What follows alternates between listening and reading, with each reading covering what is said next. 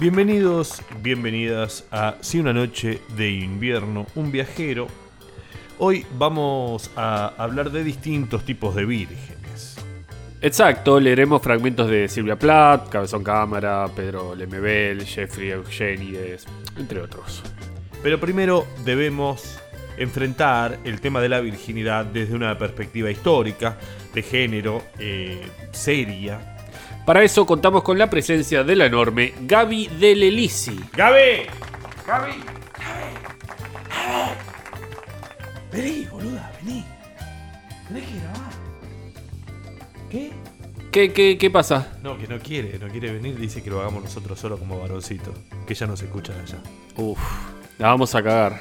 ya te digo, Rodrigo. Bueno, a ver, vamos a hablar de María, la casta y pura Virgen María. Y acá tenemos un problema, porque como dice Fraser en la rama dorada, la palabra partenos griega, que suele traducirse como virgen, quiere decir solamente soltera. Los griegos tienen algunas vírgenes, por ejemplo Artemisa, pero el culto a Artemisa no es porque ella sea casta y pura, sino que es la diosa de la fertilidad y es soltera. O sea que la Virgen Artemisa se pasaba a todos los efebos por la piedra. Para decirlo en francés, ¿no? Exacto.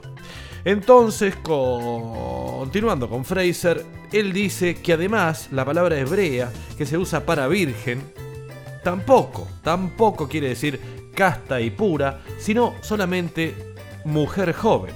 Y que si lo hubieran traducido bien no hubiera hecho falta todo el tema del milagro de que quede embarazada de un ángel. Ese error no parece tan inocente, mi amigo. La iglesia, en su pacata y machirula moral, ha hecho de la idea de llegar virgen al matrimonio todo un dogma. Un dogma que no se sostiene ni médica ni clínicamente. No entiendo. Del imen.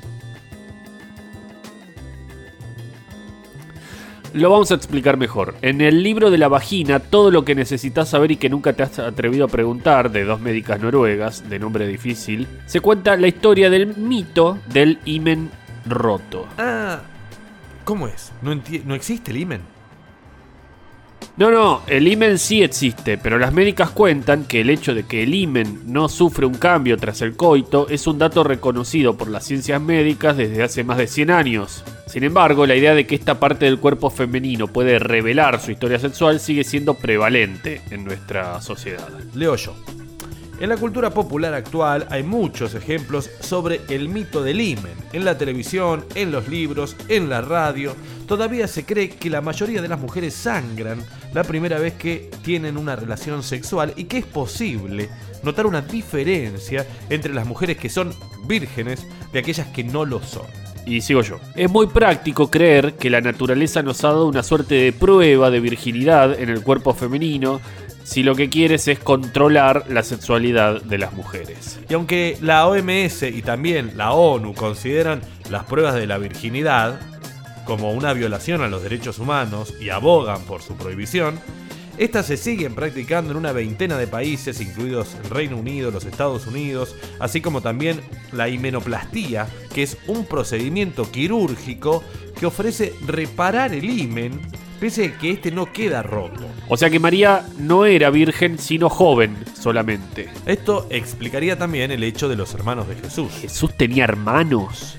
Algunos te dicen que eran primos porque en arameo no existe la palabra primo, pero que eran en realidad hijos de la hermana de María, que se llamaba María, pero ahí también hay quien te dice que es imposible que una familia judía, hebrea, te ponga dos hermanos con el mismo nombre, dos María. Entonces, no sé, pero sí tuvo hermanos que se llamaban Santiago, José, Judas, Simón y algunas hermanas, pero sus nombres, los nombres de las pibas, no salen en la Biblia. Vamos de a poco. En la versión oficial del Nuevo Testamento no hay mucho de María. Solo a partir del final del siglo II se empieza a curtir la onda virgen. Cuando se necesitó hacer que Jesús fuera humano y Dios al mismo tiempo. Para eso fue necesario que tuviera una madre. Una madre real, pero extraordinaria al mismo tiempo, como fue María. Ahí aparece un evangelio apócrifo, el llamado Protoevangelio de Santiago.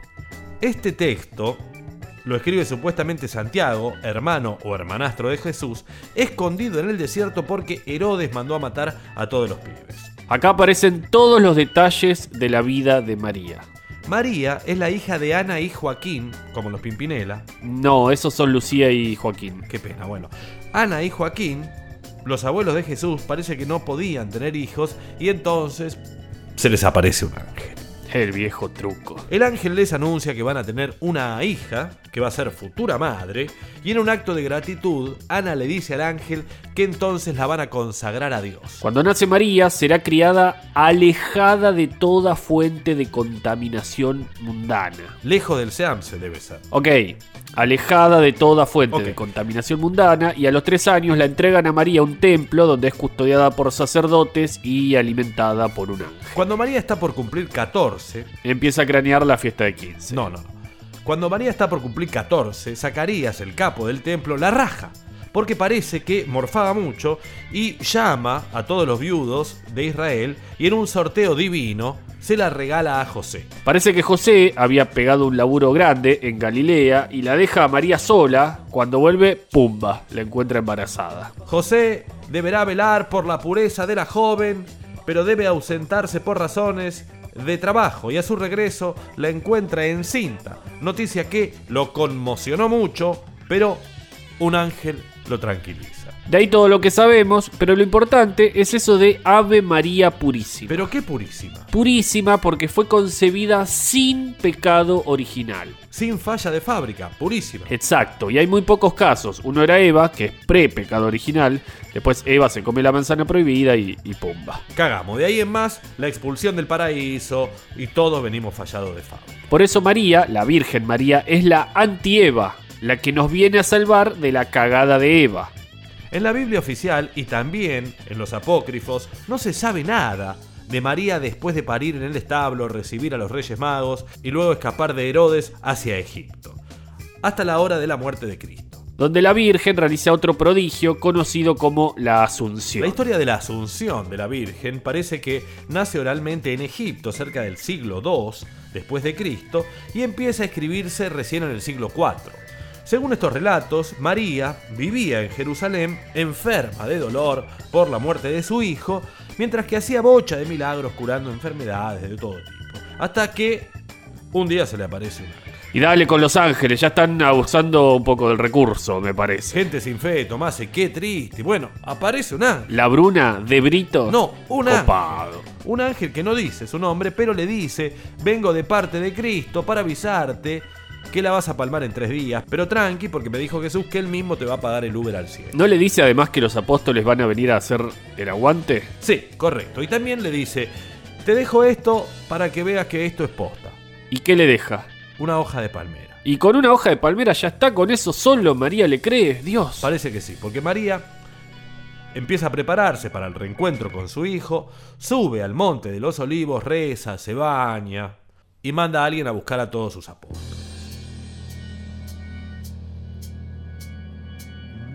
Ah, sí, ahí es cuando llegan cada uno en una nube, ¿no? Sí, ahí llegan todos en una nube, menos Tomás, Santo Tomás. Claro, llegan cada uno en una nube, rezan bocha y se quedan toda la noche de vigilia, metavino y empanadas, y a la mañana siguiente cae Jesús con un coro de ángeles. Parece que también estaba de gira. Cristo se lleva el alma de María al cielo y el cadáver es sepultado, pero ¿qué pasa? Milagro, el cuerpo de María no aparece, también se fue al cielo. No te creo, dice Tomás, que no había estado. Entonces ahí es cuando la Virgen le suelta desde el cielo la cinta de cingia o zona, que es una cinta que va ceñida a la cintura, onda cinturón, que cae desde las nubes. Y colorín colorado, este cuento se ha acabado. Por lo menos por un rato, porque después la Virgen tiene saga para rato y aparece por todos los lugares del mundo a partir del año 1300. Primero la Virgen del Pilar, luego la de Fátima, la de Lourdes, siempre venía con distintos ropajes a salvar a la gente de los peligros, a implantar misericordia, a renovar la fe, a reconquistar regiones enteras, etc. Pero siempre la misma Virgen vestida distinto, disfrazada si querés. Aparece tanto que la iglesia dice basta y arranca a partir del 1400 a meter ciencia. Necesitamos pruebas, dice el canónigo Jean de Gerson. No puede ser que todos vean la Virgen, es demasiado. Entonces, ¿qué dice el Papa? Agarra el Papa Francisco y dijo, la Virgen no es la jefa de correos que envía mensajes todos los días. Y la Santa Sede, entonces, aprueba poquito milagros. Es lo que tienen, ¿no? Si pasaran todo el rato dejarían de ser milagros.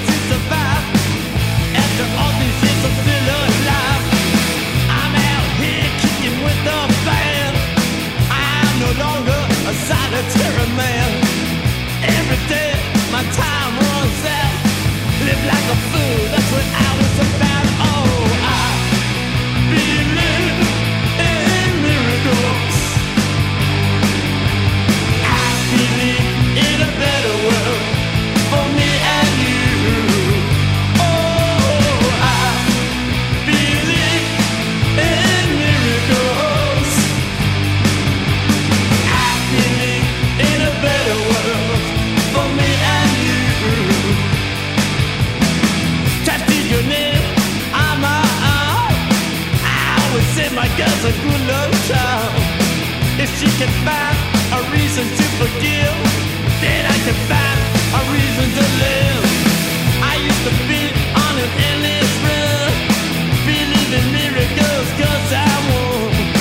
I've been blessed with the power to survive. After all these years of sin.